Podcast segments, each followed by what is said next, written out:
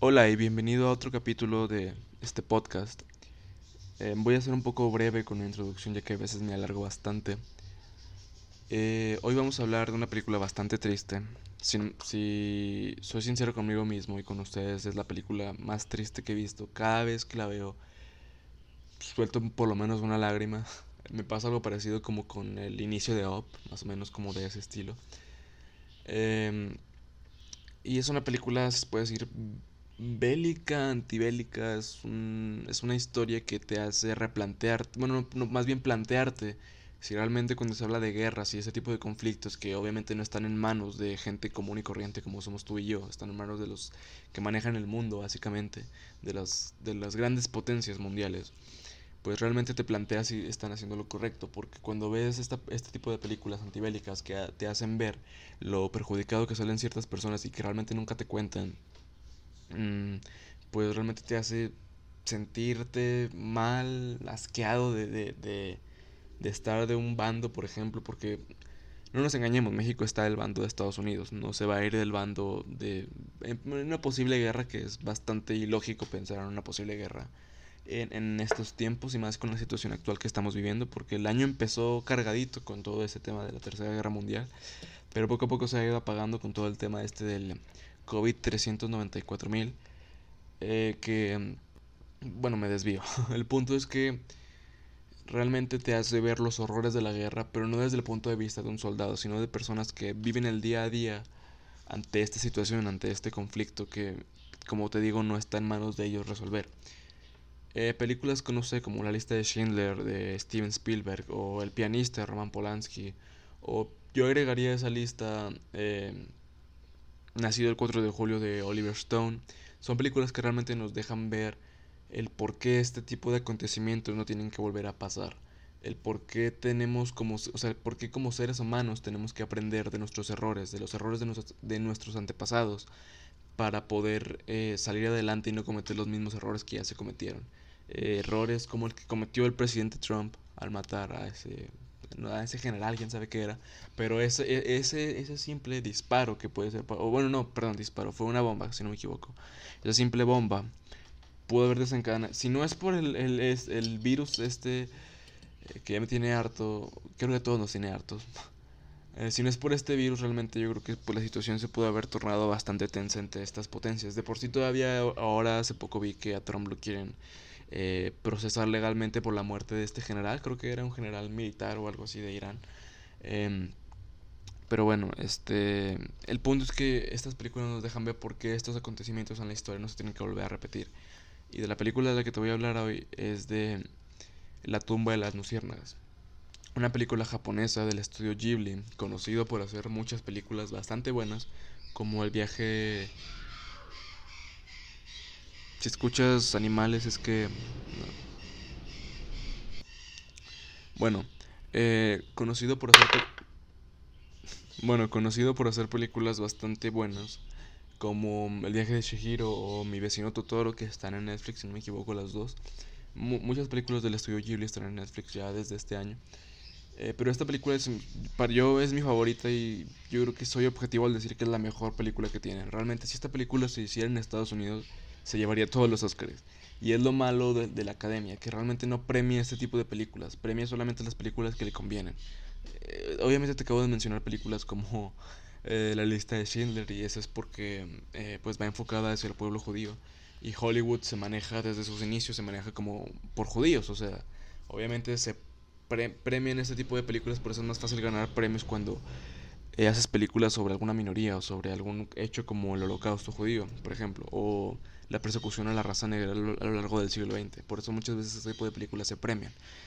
Pero realmente me, me, me, me da cosa que realmente estas películas no se premien como, como las películas del estudio Ghibli, en especial esta, que realmente cumple con los elementos que tendría que tener una película de Hollywood de este estilo antibélica para ser premiada.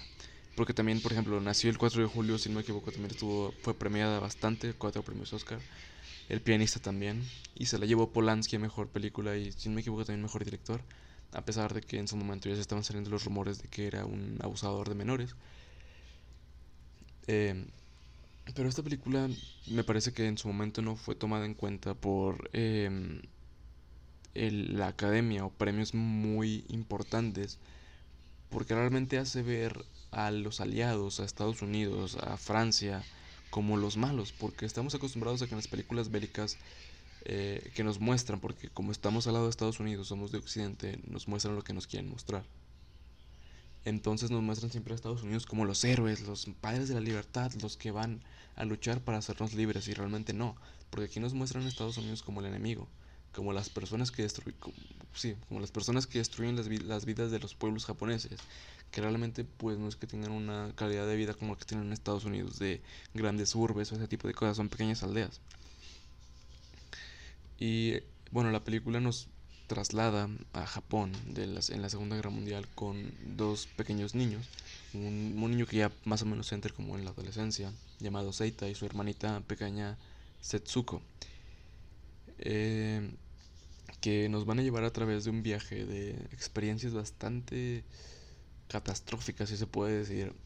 Porque, para empezar, un, pequeño spoiler. Al principio se les muere la mamá. Hay un bombardeo en la aldea y la mamá muere de quemaduras. Esa escena es muy fuerte. No tanto por lo gráfico, que pues puede ser fuerte en lo gráfico, pero más que nada por no sé, a mí se me hace una escena bastante fuerte y realmente ese silencio que hay sin música, sin nada, es por lo que para mí hace fuerte la escena, porque ver la mirada del niño y todavía saber que la, que la, que la hermana piensa que la mamá sigue viva, ese tipo de, de cosas hacen que te sientas bastante mal desde el principio ya de la película.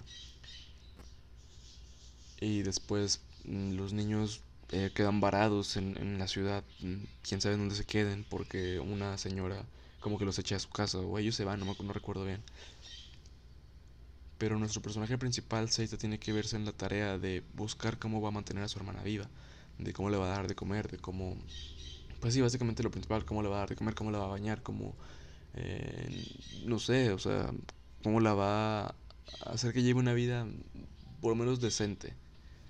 Y, y hay escenas muy fuertes. Hay una escena de un tiroteo de un avión de la Alianza y ellos están en medio del campo y tienen que escapar y, la niña llorando y todo está bastante está bastante trágico.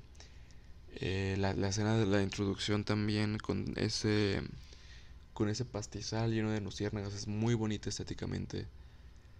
Eh, la escena del final es muy muy fuerte muy triste también eh, cuando arrestan a Seita por tratar de robar cultivos de las, las cosechas y todo eso para darle de comer a su hermana es bastante triste también. O realmente la película no es un sub y baja de emociones porque realmente siempre estás abajo, porque la película te pone en la situación de los protagonistas y no deja que te salgas de ahí, o sea, no te sales de pensar qué, qué harías si fueras tú, qué sentirías si fueras tú el que está ahí tratando de proteger a su hermano o, o esa tía que te están protegiendo en caso de que seas el menor en tu familia. Eh, yo la vi en español y las actuaciones de doblaje están bastante bien hechas. No sé quiénes son los actores de doblaje, la verdad no voy a ir aquí de experto, pero la verdad es que están bastante bien. Eh, esta película es del maestro Iseo Takahata, eh, un estandarte en el estudio Ghibli que ha hecho películas como las que ya te mencioné, Mi vecino Totoro. Creo, bueno, creo que me acabo de equivocar, creo que esa no es de él, pero la verdad es que no lo recuerdo. Pero la que sí es de él es el viaje de Shihiro, creo. O también me estoy equivocando, pero la que sí estoy seguro de que es de él es este el, el cuento de la princesa Kaguya. Creo que así se pronuncia. Que fue nominado a un premio Oscar en 2014. Qué bueno que a este hombre le dieron una mínimo una nominación al Oscar antes de que muriera. Creo que murió hace como dos años. Un genio absoluto de la animación japonesa. Y creo que ya últimamente se está quitando el estigma de que toda la animación japonesa es para otakus y todo ese tipo de cosas. Que ojo, los otakus, pues nada contra ellos. Yo cool con los otakus. Eh, pero yo creo que antes la gente como que tenía ese estigma de que, ay, dibujitos tontos y todo eso. No, realmente hay películas que valen mucho la pena ver, que tocan temas muy adultos. O sea, están, te puedo mencionar esta película, eh, también Ghost in the Shell, que es una de estilo, un estilo cyberpunk, pero bastante buena, también un soundtrack impecable. Eh, hicieron su versión americana con Scarlett Johansson, que la verdad no está mal, tampoco es la peor película del mundo, pero tienen que ver la japonesa, está en Netflix también. Eh, no sé, los animes mismos. O sea, Naruto no lo he terminado de ver. Me quedé en la primera temporada, pero lo poquito que llegué a ver es bastante bueno. Eh, me imagino que todavía tendré que avanzar más en la historia, pero me pasa mucho con las series animadas o de live action que realmente, como veo tantas al mismo tiempo, no llego a, disfrutarlas o a verlas en su totalidad. Pero yo creo que pronto tendré que regresar a ver Naruto. Mm, no sé, este Evangelion también, bastante buena. Tampoco la he terminado de ver. Eh, y bueno, Dragon Ball y ese tipo de cosas son más o menos. Las alcancé a ver, pero realmente nunca me gustaron.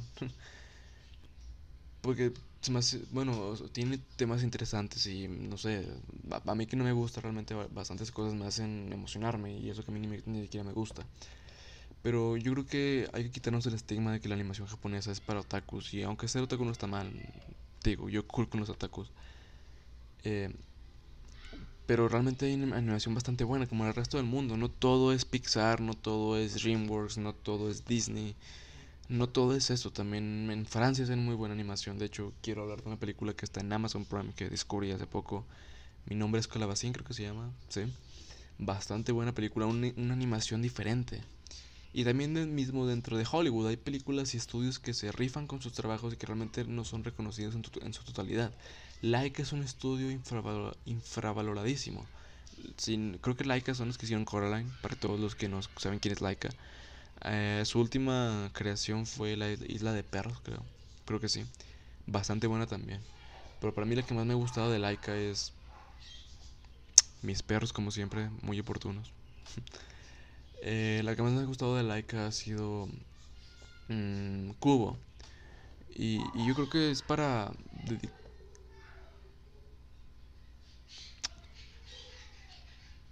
Creo que esa acaba de ser mi mamá. Ojalá escuchen su dulce voz como la acabo de escuchar yo. Em, pero bueno, esto es para hacer un episodio aparte, hablando sobre...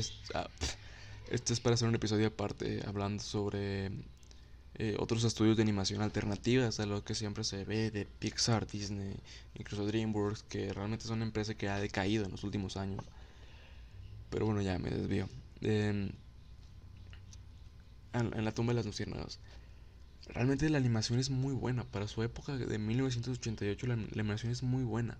El color, los colores que se usan en la película están muy bien. Este, te digo, esa primera secuencia de, de diciendo que está muerto, ese tipo de cosas. Eh, los rojos, los tonos rojos que se usan.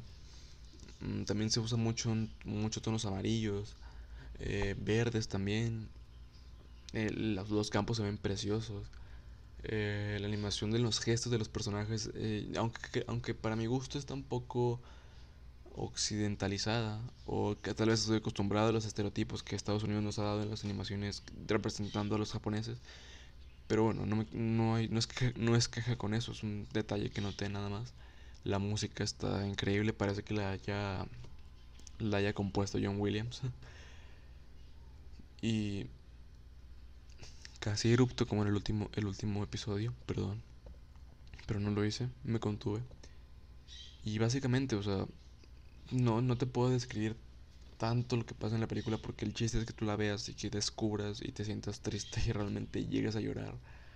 Porque al final te vas a llorar. Si, te, si, si viste Milagros en la celda 7 y lloraste, esa película te va a hacer llorar más. te lo juro, te lo firmo.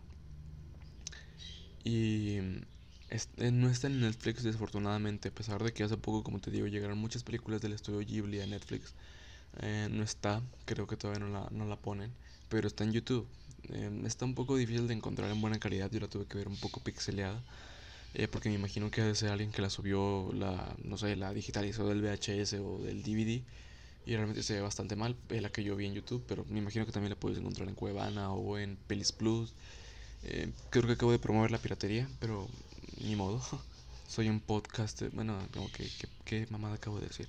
Soy un, un papá pirata, si se puede decir de alguna forma. Eh, y nada, espero que la veas realmente y que llores a mojo tendido con esta película. Yo creo que lo vas a hacer. Si te soy sincero, yo creo que lo vas a hacer. Y nada, espero que la veas y que la disfrutes y no olvides reproducir el siguiente. Adiós. Tengo la voz.